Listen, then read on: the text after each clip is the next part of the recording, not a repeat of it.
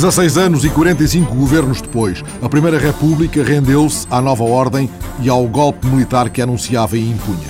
Alguns dos mais ilustres republicanos hão de formar em 1927, em Paris, a Liga de Defesa da República.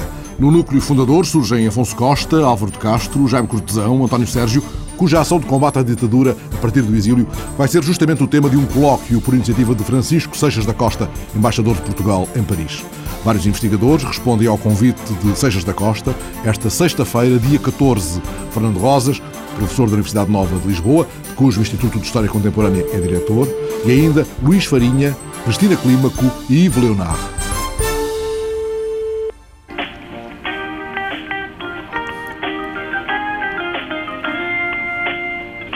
Nous vous remercions de votre appel et vous prions de patienter quelques instants. Embaixador Francisco Seixas da Costa, ao tomar esta iniciativa, está a dizer-nos também, de algum modo, que Paris, desde o início, um lugar importante na afirmação da Primeira República no mundo, não podia ficar de fora das comemorações do centenário? Bom, achei que era oportuno ligar às comemorações da República a possibilidade de fazer uma evocação deste tempo complexo, como sempre são os tempos de exílio, que sucedeu ao 28 de maio, às lutas que tiveram lugar no sentido de repor a, ordem democrática e depois, digamos, a agregação dos portugueses que aqui fora conseguiram tentar unir os primeiros laços de oposição eh, republicana. É preciso percebermos que há outras dimensões de oposição ao Estado Novo que não estavam representadas nesta Liga de Paris, nomeadamente aquelas, digamos, situadas mais à esquerda do espectro político, mas estas eram e foram, na altura, aquelas que a legitimidade do regime perdido em 28 de maio acabou por agregar. Achei que era interessante, estando aqui na Embaixada em Paris, podendo contar com a colaboração quer de especialistas portugueses, quer de um especialista francês, poder fazer essa evocação e, no fundo, poder falar também um pouco de algo que eu acho importante, que é a presença da França na história da resistência à ditadura salazarista. Que não é episódica, há de ter novos momentos. Que depois tem vários momentos e tem, em particular, um momento importante eh, nos anos 60, quando há aqui uma presença maior de imigrantes e quando há aqui também o final, quando deixou de haver, digamos, a proteção no Brasil a uma certa resistência portuguesa que se tinha refugiado no Brasil. A França é, de facto, passa a ser um eixo importante de tudo isso. Então, a ideia, no fundo, era esta, e foi essa a ideia que eu desafiei o professor Fernando Rosas, era tentar falarmos um pouco da Liga de Paris, do exílio português em França, e tudo isso ligado, digamos, a uma invocação que tinha a ver com estas comemorações da República. Esta evocação uh, leva-nos de novo a lançar o foco sobre Afonso Costa. Exatamente. Afonso Costa, que é uma personalidade interessante, polémica, uma personalidade que manifestamente tem na história portuguesa uma leitura muito diversa e muito controversa. É uma figura cujo recorte de estadista é inegável, cujo comportamento ao longo dos 16 anos da vida republicana é hoje muito contestado, nomeadamente pelas suas políticas relativamente à religião católica, e, portanto, isto permite-nos também ajudar um pouco mais ao recorte dessa figura polémica, mas incontornável da vida política portuguesa no século XX. Que não é apenas assim o ossado, não foi apenas o anticlerical e o racha sindicalistas, foi também o grande estadista, eh, o homem que repôs as finanças públicas portuguesas numa linha positiva. Afonso Costa é uma das grandes figuras da República e é uma das grandes figuras da história portuguesa no século XX, quer muitas pessoas gostem, quer não. Como digo, é uma pessoa que tem uma dimensão política controversa, porque assumiu, talvez, até personalizou muito daquilo que foram algumas das opções da República eh, relativamente ao desmantelar de uma certa máquina até ideológica que existia até 5 de outubro. Ao fazê-lo e da forma que o fez, quer relativamente aos movimentos monárquicos, quer também na sua atitude face às movimentações sindicalistas, acabou por concitar ódios. Dito isto, e fazendo e tendo a necessidade de fazer uma espécie de uma leitura digamos, fria da personalidade de Afonso Costa e do papel de Afonso Costa durante toda a República, acho que seria injusto não reconhecermos que é uma das grandes figuras de estadista que emergiu nessa República. Aliás, eu lembro-me de ter acordado para a figura de Afonso Costa de uma forma muito mais serena do que aquela que a leitura que o Estado Novo dela fazia, através do os estudos de Oliveira Marques, quando Oliveira Marques faz pela primeira vez, digamos, a recolha de alguns textos e acumulação de algumas informações que estavam um pouco dispersas, nomeadamente em relação a Afonso Costa em particular, mas também à Liga de Paris e ligando Afonso Costa, de facto, a esse movimento. Sr. Embaixador Francisco Seixas da Costa, ao juntar estas pessoas na sua embaixada, não deixará certamente de pensar também em muitos dos seus antecessores nesse lugar. João Chagas, por exemplo, foi ministro plenipotenciário logo no início da Primeira República. O senhor tem a tentação muitas vezes nessa cidade que foi e é lugar de exílio e também lugar de trincheiras políticas, olhar para a galeria de, daqueles que o antecederam? Bom, é, ao olhar para essa galeria nós ficamos intimidados. Quero lhe dizer que eu próprio, que tive essa experiência no Brasil, ao olhar para a galeria dos meus antecessores, fiquei intimidado. Algumas grandes figuras da República também estiveram no Brasil, de onde eu vim. E, portanto, na realidade, Paris é uma cidade e uma frente, digamos, da ação diplomática com uma dimensão histórica muito importante para todos nós. E ao olhar para esta cidade, eu penso que faz falta um estudo, faz falta um trabalho de fundo relativamente ao que é que Paris, a França das luzes, digamos, representou para Portugal, que representou até para a construção de uma mentalidade democrática em Portugal. Todos nós somos tributários da França. Havia alguém que dizia, com algum exagero, que todos nós temos duas pátrias, a nossa e a França. Todos nós eh, que temos hoje na casa dos 60 anos e que vivemos um certo Portugal, andamos por aqui, por estas ruas de Paris, noutros tempos, um pouco perdidos à procura de não se sabe bem o quê, mas na realidade daquilo que temos hoje, isto é, de uma vida livre, de uma vida democrática, de uma vida com expressão concreta e em que todos possam dar a sua opinião. Esse foi, digamos, o Portugal que nós procuramos. Mas esse foi também, e esse também é um ponto importante, o Portugal que teve aqui na França um acolhimento em termos de um exílio económico. O exílio, a imigração, acabou por ser uma tragédia, porque a imigração é sempre uma tragédia, porque o normal será os, os, cidadãos encontrarem a solução para os seus problemas nos seus países. Mas eh, é muito importante, quando nós encontramos países amigos com a França, que nas várias épocas e nos vários ciclos nos deram um backup, nos deram uma sustentação que permitiu a Portugal manter acesa a esperança. Aqui em Paris estiveram vários movimentos da luta contra o Estado Novo, vários importantes encontros de natureza política tiveram aqui lugar e as forças políticas francesas de diversos setores deram, ao longo destes tempos, algum importante apoio à vida política e, de fundo, à imagem daquilo que é a chama republicana. É preciso não esquecer que, se colocarmos de parte o caso suíço, que é um caso muito específico, Portugal é a segunda república depois da França a nascer na Europa. Isso não é por acaso é pela importância objetiva que a França tinha nesse nosso imaginário. Essa importância foi evidente em fevereiro de 27, na criação da Liga de Paris, animada por Afonso Costa. Esta Liga de Defesa da República, que é pretexto para o colóquio organizado pelo embaixador Francisco Sejas da Costa na próxima sexta-feira, na Embaixada de Portugal, em Paris. Um dos participantes no colóquio, o historiador Luís Farinha, investigador do Instituto de História Contemporânea da Universidade Nova de Lisboa, é convidado desta emissão do Jornal da República. Ora, Luís Farinha, um ano antes da criação da Liga, quando a Primeira República ruiu perante o avanço das tropas de Gomes da Costa, já Afonso Costa era absoluta e inequivocamente um exilado em Paris. Claro, Afonso Costa estava desde 1919 em Paris. Ele era uma personalidade, apesar de tudo, oculta, mas muito ativa é bom dizer. O Afonso Costa tinha sido a figura central da primeira fase da República e a partir de 19, aliás, as rábulas até o humorismo dizia basta um telefonemazinho para Paris e vem exatamente a resposta. Bom, Afonso Costa era uma personalidade muito, muito, muito importante da República e mesmo quando ele desistiu exatamente de poder intervir diretamente no curso dos acontecimentos, a partir de 19, portanto, a partir da guerra, ele é chamado várias vezes, não é? Ele é chamado várias vezes, eh, nomeadamente pelo Manuel Teixeira Gomes, a partir de 23, para criar aquilo que se já na altura se considerava uma solução possível, na medida em que os partidos políticos mostravam que eram incapazes de se reformar e de dar curso normal à República, Teixeira Gomes vai exatamente, um pouco respondendo também à família intelectual onde se colocava, eh, os chiareiros, etc., responder a essa ideia de que havia uma possibilidade de reformar a República através da criação de um governo extrapartidário, criado, portanto, a partir de uma figura tutelar da República, seria Afonso Costa, eventualmente. Esta ideia, aliás, não vai acabar, mesmo depois do 28 de maio de 1926, onde surgir outras pessoas que hão de exatamente estar na mira de uma tentativa de criar um governo extrapartidário, de competências acima dos partidos, que seria aquela forma que se considerava ideal para para ultrapassar o bloqueio político criado pela incapacidade dos partidos políticos em se reformarem, por um lado, e, por outro lado, em surgir uma solução para aquilo que se considerava a hegemonia de um partido único ou do Partido Democrático, que enfim, tem uh, pontos de verdade, pontos de mentira. Na verdade, o Partido Democrático ganhava sempre as eleições. Houve uma exceção em 1920 com o Partido Liberal.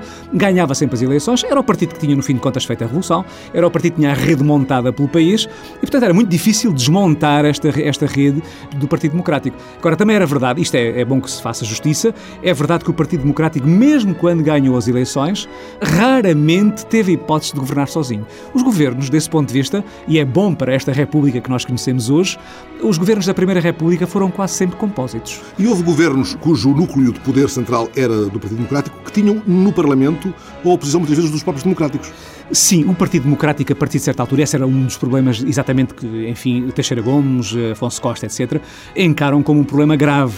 É que, naturalmente, o Partido Democrático era assim uma espécie de partido dividido em três, ou em quatro, se quisermos, com várias tendências, as quais foram autonomizando. Algumas foram-se até separando do Partido Democrático, é o caso da, dos reconstituintes de Alva de Castro, que se separam logo a partir de 1920, é o caso dos uh, esquerdistas de uh, José Domingos dos Santos, que se separam a partir de 1925, e é o caso de outras tendências que existem dentro do próprio Partido Democrático que não se autonomizam ou que se autonomizam temporariamente, dão origem a governos, mas na verdade acabam por ser governos que caem no Parlamento com o próprio, com votos do próprio Partido Democrático. Bom, isso era um problema do, do, do Partido Democrático, era um problema dos partidos políticos na altura e esse era o problema talvez mais grave da República na altura em 1925. E esse Álvaro Castro, por exemplo, outros também, mas esse sim estará em 27 com, com claro, Costa o Álvaro Castro é exatamente uma personalidade muito interessante a partir de 1920. Foi justamente um dos homens que procurou criar uma alternativa político-partidária.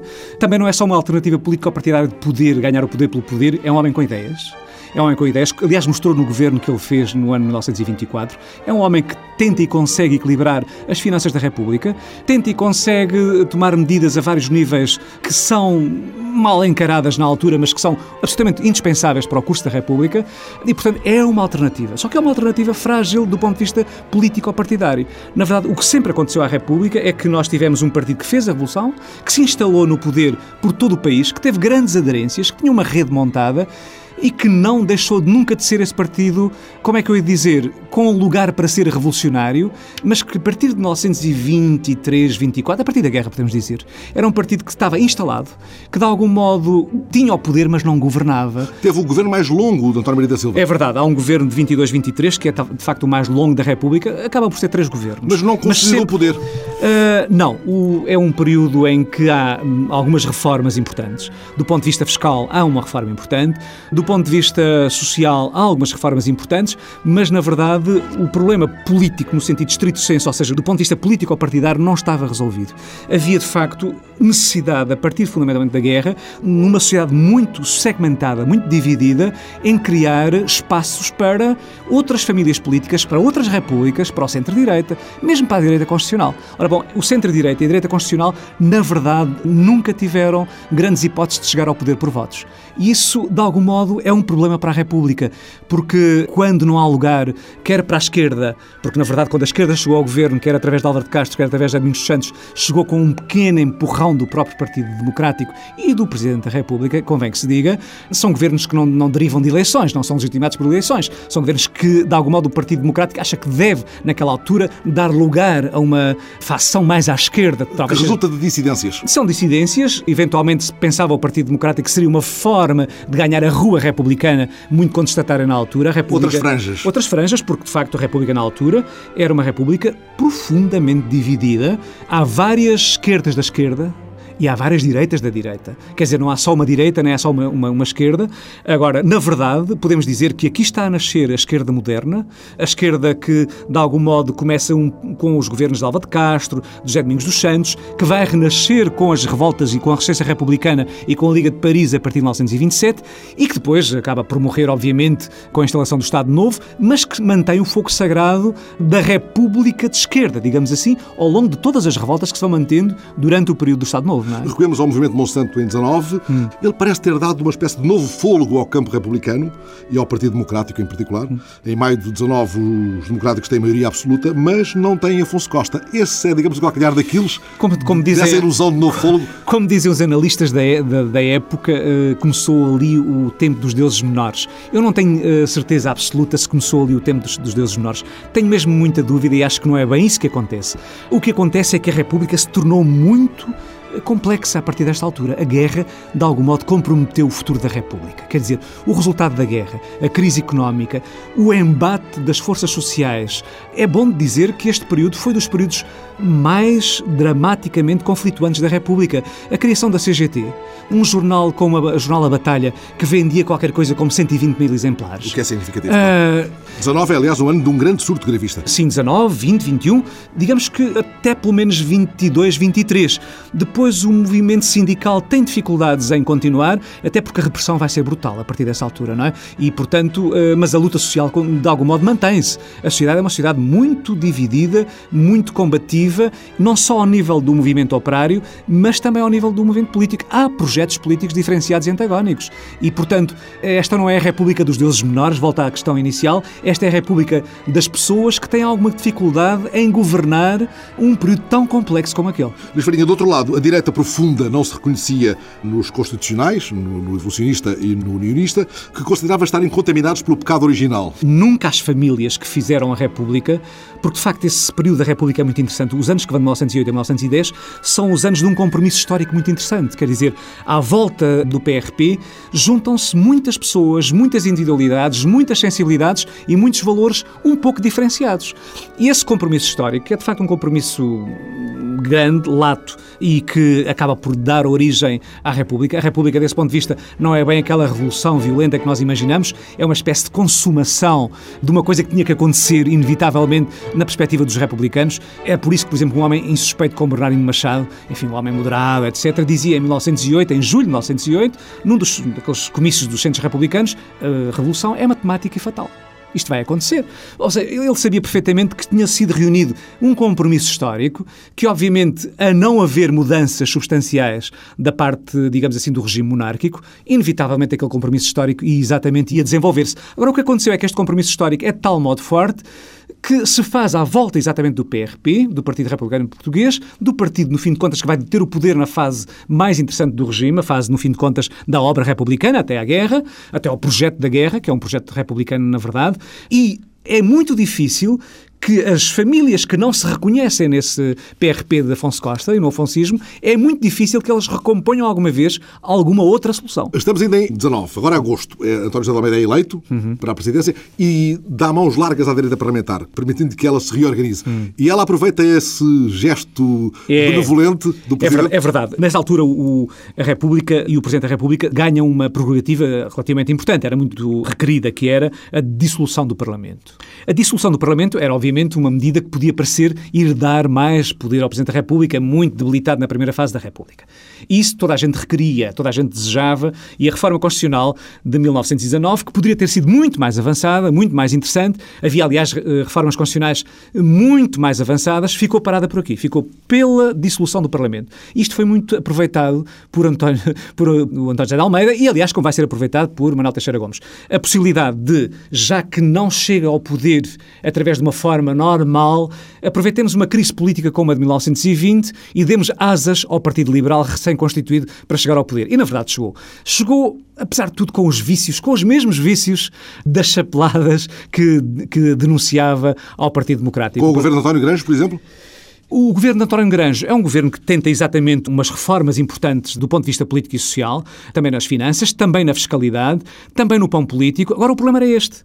Se o Partido Liberal não tinha chegado lá com grande apoio, se apesar de tudo era um pouco artificial a forma como chegava, é evidente que a sustentação no poder era dificílima. E foi isso que aconteceu. Quer dizer, de repente o António Granjo está a tomar medidas eventualmente necessárias, eventualmente muito importantes, mas muito antipopulares e sem apoio político. E, portanto, obviamente cai, cai com, com o outubrismo de 1921 e, enfim, infelizmente, deixa cair a situação num período muito dramático da República, é que, é, que corresponde à Noite Sangrenta. Uh, e a seguir à dissolução, uh, inevitável. Volta a haver a dissolução, a possibilidade da dissolução, que acontece exatamente no final de 1921, e é exatamente chamado uma figura muito interessante da República, que tinha sido, de facto, uma estrela, que tinha começado a brilhar por aqueles ares republicanos, e que era Cunha Leal, um jovem, muito, ainda muito jovem, é primeiro-ministro, enfim, ali com 30 anos ou pouco mais, uh, e que nesta altura é convidado para formar governo pelo António José de Almeida.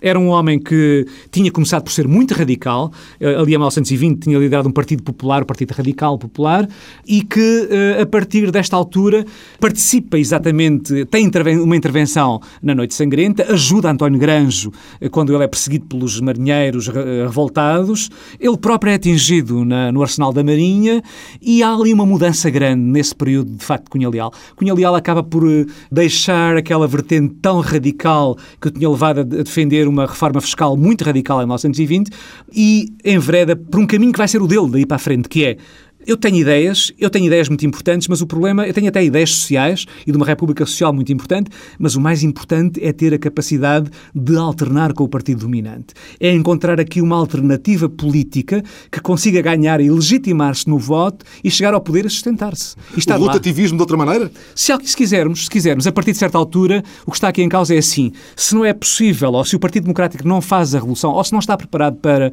uh, ser um partido revolucionário, que na verdade não era a partir de certa altura, então então, nesse caso, há que dar lugar a outras alternativas políticas. Quer dizer, há que dar lugar ao centro-direita, se quisermos, há que dar lugar à possibilidade de uma rotação e não a esta espécie de rotação que acontecia, que era governar, no fim de contas, aparentemente com fações diferentes do Partido Democrático, mas na verdade sempre com o Partido Democrático. Nesse tempo de definição, há ainda outras experiências muito episódicas, a de Liberato Pinto, a de certo. Tomé da Barros Queiroz. Certo. Isso são, são experiências, aliás, interessantes de algum ponto de vista e que de algum modo ajudam a explicar um pouco também o final da República. República.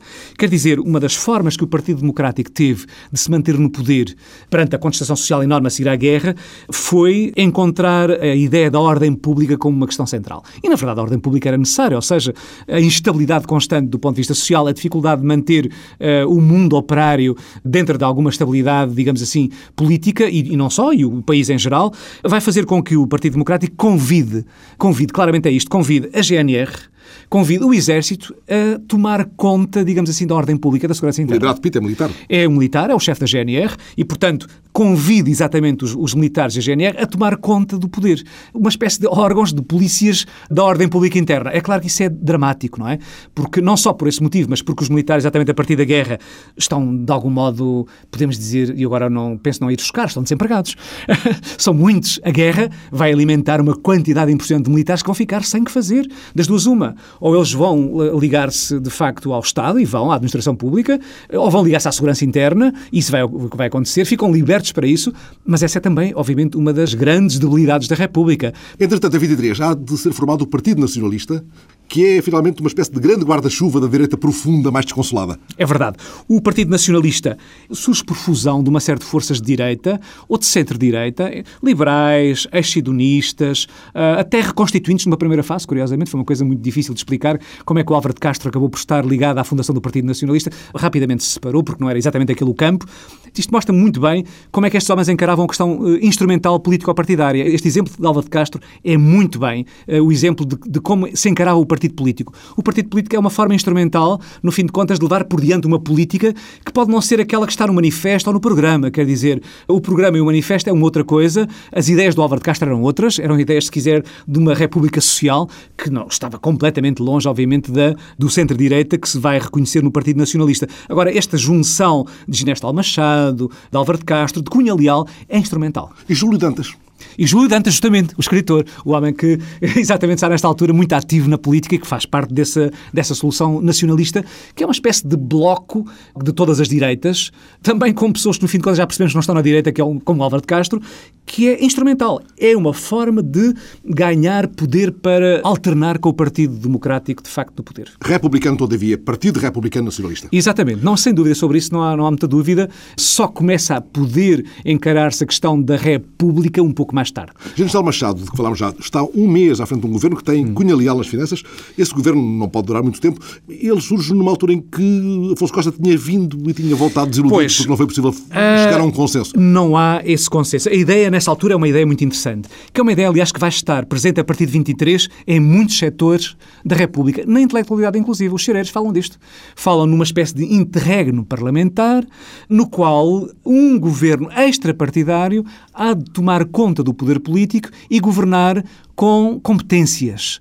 Este era, era, exatamente o drama sentido por partidos políticos que tinham dificuldade em eh, reformar-se, em ser representativos, em governar em nome, de facto, de, uma, de franjas grandes da população e em se legitimarem. No fim de contas, era isso. Pensava-se que era mais fácil, no fim de contas, legitimar um governo na base de competências, de personalidades, de pessoas conhecidas, impolutas, pessoas que podiam representar uma espécie de república pura acima dos interesses partidários. O governo general cai rapidamente com a moção dos democráticos. Uhum. Uh, há intentonas, instabilidade. Cunha Propõe uma ditadura nacionalista e faz um discurso perante 500 oficiais, um discurso que fica célebre. Uh, entre eles está Carmona e, e Cunha Leal diz-lhes que lhes compete a eles militares salvar a nação. Na verdade, Cunha Leal anuncia a inevitabilidade de uma ditadura militar em 23, nessa conferência. Não a desejando expressamente? Não, não a deseja. Não, o Cunha Leal, como vai mostrar, aliás, no futuro, é um homem, é um democrata, é um homem que uh, o que exatamente pensa é que vai acontecer quase inevitavelmente essa, essa ditadura,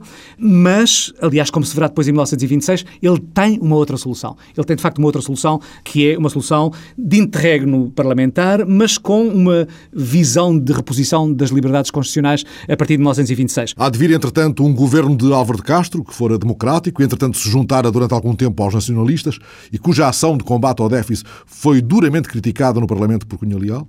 Os democráticos vão apoiando soluções de centro-esquerda, mas não evitam a sucessão de dissidências e sobressaltos. E em janeiro de 25 há um novo governo de Domingos dos Santos, aquele a quem Cunha Leal chamava bolchevista. Um homem que promove ou dá voz a comícios com uma grande implantação popular, dizendo exatamente a esses, a esses populares que se reúnem no Terreiro do Passo que o governo está ao lado do povo, que o governo defende as camadas populares, o governo está ali para combater os ricos e estar ao lado dos... Faz lembrar 100 anos antes do nosso Exatamente, quase, quase isso. Mas, na verdade, é, é uma parte do Partido Democrático que não se autonomizou ainda, em 1925, e que é posta à prova pelo próprio Partido Democrático para ver até que ponto isto era uma solução política e, claro, acabará por cair pelas mãos do próprio Partido Democrático, porque, em certa altura, obviamente, esta esquerda é uma esquerda que já não se revê propriamente, ou que nós não podemos pôr no 5 de outubro de 1910. É uma esquerda com ideias socializantes. Ora, este já não é o partido de Afonso Costa e pergunto-lhe nesse sentido, a República foi derrubada pelos republicanos? A República foi derrubada pelos republicanos? Uma boa pergunta. Eu penso que os republicanos ajudaram muitíssimo, muitos republicanos ajudaram muitíssimo que a República fosse derrubada. É claro que se juntaram a muitos outros que não eram republicanos ou que eram falsamente republicanos. É evidente que deram oportunidade a muitas pessoas que não eram republicanas, que não eram sequer democráticas, não eram liberais, de se associar a este projeto. Nós dizemos que eles eram os adesivos de 1910, a adesivagem foi forte. Nós dizemos que a partir de 1918-19, muitos destes homens que apoiaram a República de Sidónio Paz, uma república presidencialista e diferente, portanto, da república anterior, são pessoas que vão surgir em 1926-27 apoiando uma república muito autoritária, muito presidencialista, na base da ideia de um presidente, um governo, um partido. Era esta a ideia, no fim de contas, de, de, do sidonismo e que vai retomar-se com Carmona em 1927-28. Estas pessoas estão na República, é bom que se diga. Os republicanos, desse ponto de vista, como dizia Magalhães, Magalhães Lima a seguir à República e José Relvas a mesma coisa. Podiam vir para a rua, podiam ter vindo logo no dia da proclamação, diziam eles, porque nós, eles seriam bem recebidos por toda a gente. Seriam bem recebidos pelos republicanos. Foram, de facto, bem recebidos pelos republicanos, foram muito combatidos através de incursões constantes em 11, em 12 e depois em 19, integraram a República, concorreram na República como partido para o Parlamento, mas na verdade não se reconheciam na, na República, nunca se deixaram convencer. Afonso Costa dizia a direita portuguesa não se convence deixa-se vencer. É claro que não se deixou vencer, como nós percebemos, porque depois, na verdade, foi vencedora a partir eh, de 28, 29, 30 particularmente, e depois em 32 definitivamente. Não? É? Isso é verdade. Vale a pena, entretanto, interpretar a sucessão paradoxal dos acontecimentos entre 28 e 31 de maio de 26. António Maria da Silva, que tinha obtido uma maioria absoluta meio ano antes, só apresenta o pedido de exoneração na noite de 30 de maio. E o presidente Bernardino Machado aceita nomear como presidente do Ministério um dos conspiradores do 28 de maio, Mendes Cabeçadas. A carta de transmissão de poderes invoca, aliás, a confiança da República no conspirador, que curiosamente tinha sido um dos homens do 5 de outubro e que acabará sendo deposto poucos meses depois por Gomes da Costa. Foi um gesto de ingenuidade ou de resignação o gesto de Bernardino? Eu penso que é, digamos assim, o juízo sobre a situação da possibilidade de continuidade da República. Bernardino Machado acreditava, eu penso, acreditava que Mendes Cabeçadas e, de algum modo, o partido que sustentava, que é a União Liberal Republicana de Cunha Leal, criada, aliás, dois meses antes, e durante esses dois meses, Mendes Cabeçadas e Cunha Leal percorreram o país a fazer propaganda. Foram ao Algarve, foram ao Alentejo, etc., foram ao Oeste, portanto, estão convencidos que são uma alternativa, e, como diz Mendes Cabeçadas, perante o avanço dos militares que representam a direita antiliberal, anticonstitucional, de algum modo até antirrepublicana, porque alguns eram monárquicos, perante esse avanço, nós seremos aqui o bastião da resistência e, portanto, quando o Mendes Cabeçadas recebe o poder de Bernardino Machado, estão um e outro a delegar, o Bernardino a delegar o poder de uma forma que ele acha, aliás, constitucional. A República passava para as mãos de Mendes Cabeçadas com todos os poderes. Ele seria, ele, ele era o ministro de todas as pastas, presidente da República, tudo o resto. Ele depois havia de dar o prolongamento possível àquele gesto de, digamos assim, de outorga do poder, mas Bernardino pensava isto seria constitucional. Aliás, ele, ele acha a República está perfeitamente defendida. Aliás, Mendes Cabeçadas parecia ser uma espécie de representante fardado da União Liberal do Cunha Leal. Sim, sem dúvida. Não, não, isso, sobre isso não temos dúvidas. Não seria só a União Liberal Republicana que ele representava, representava outros setores do centro-direita e da direita constitucional, mas da direita constitucional. Ou seja, nós estamos aqui a falar de antiliberais, antidemocratas uh, e muito menos de monárquicos, nem pensar. Estamos a falar de pessoas que encaram a República com a necessidade de reformar, aperfeiçoar temos aqui um interregno parlamentar que seria o tempo para dar lugar a um projeto político de centro-direita que iria contrabalançar e disputar o poder ao Partido Democrático. Ora, vem a propósito escutarmos um depoimento inédito de Vasco de Barros Queiroz, filho de Tomé de Barros Queiroz. É um registro feito em 93 para o gravador de seu neto, Miguel Ferraz, e por este cedido ao Jornal da República. Neste registro, já poucos meses antes da morte de Vasco de Barros Queiroz, ele recorda uma conversa em que participou na tentativa de demover o almirante Mendes Cabeçadas do golpe que haveria de derrubar a República. A Revolução do 28 de Maio foi gerada não nos moldes em que ficou, em que apareceu realmente, mas um velho republicano que era o almirante Cabeçadas. E eu sou a única testemunha que foi da Avenida da Liberdade dos Restauradores até à Rotunda, a única testemunha do Mundial do Almirante Cabeçadas e do meu querido amigo Carlos Amaro, a querer convencer o Almirante Cabeçadas a desistir da revolução. Almirante Cabeçadas disse, como homem de bem que era, disse: Estou tão comprometido e com tanta gente que não posso desistir. Simplesmente, depois da Revolução, ele, homem de bem, foi traído e proclamaram a ditadura militar e acabaram por meter na cadeia o almirante Cabeçadas, que eu, aliás, visitei, não foi na cadeia, num, num regimento que há ali a caminho do Lumiar, onde ele estava. Depois seguiram-se 50 anos de ditadura só, mais nada. Almirante Cabeçadas achava que ele não podia desistir e era, portanto, necessário uma revolução que restabelecesse a vida da República em condições normais de prosperidade. Não se suspeitava que fosse uma ditadura militar.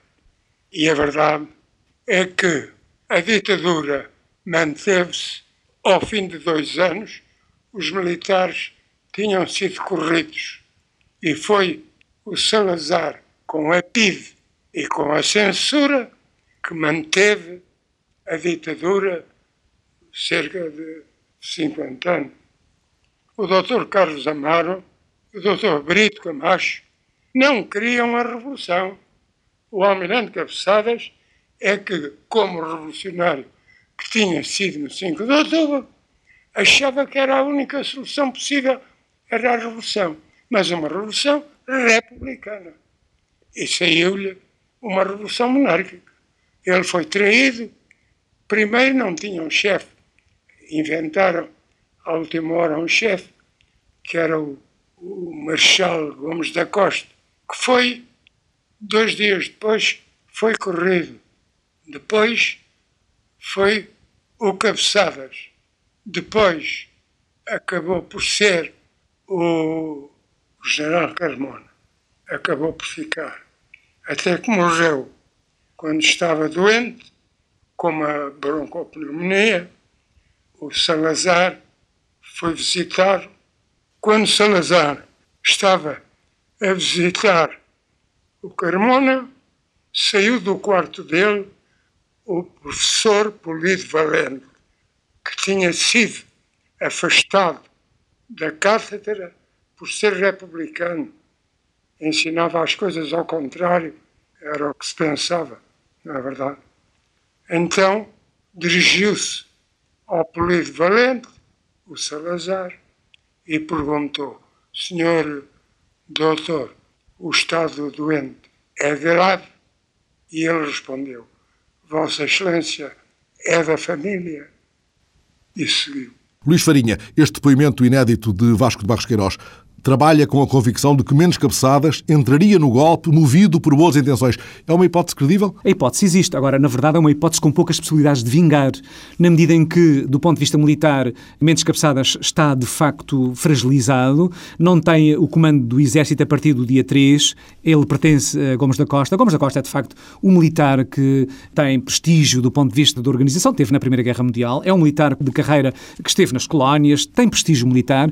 Entre os militares, tem de facto prestígio militar e, de algum modo, é um militar que se deixa encantar pela sereia, digamos, integralista, um pouco antiliberal, daquela zona muito ativa, como se diz, da tenentada dos quartéis, que mandava um pouco na República a partir desta altura, não é? Quer dizer, é uma espécie de república pública de direita a partir de baixo que leva o Gomes da Costa, João Gomes da Costa, a ceder cada vez mais e sucessivamente a processos cada vez menos liberais, cada vez menos democráticos, até ao ponto dele próprio ser, obviamente, saneado, como sabemos, dois meses depois de ter tomado o poder e de ser o glorioso militar que entra em Lisboa à frente de 15 mil soldados. Não, é? quer dizer, poucos tempos depois ele está exatamente a ser exonerado e a ser enviado para os Açores, o que mostra claramente que ele desempenha aqui um papel muito temporário, não é?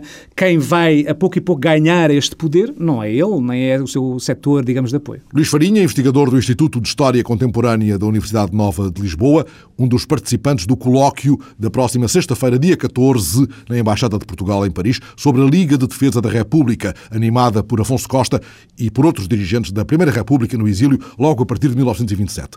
Luís Farinha voltará ao Jornal da República em breve, ele que é o comissário da grande exposição Viva a República, com a inauguração prevista para o fim de maio na Cordoaria Nacional, em Lisboa.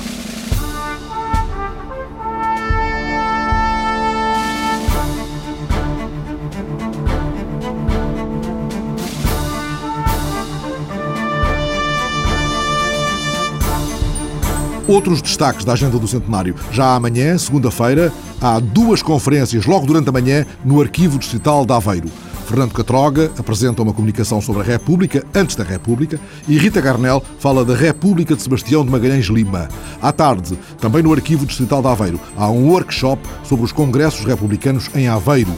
Na quinta-feira, o professor Reto Munico dá uma conferência sobre o 5 de outubro na caricatura europeia. É na sala da Assembleia Municipal do Montijo, às 6 da tarde. O Jornal da República volta ao quiosque da rádio, de hoje a oito dias, a esta hora.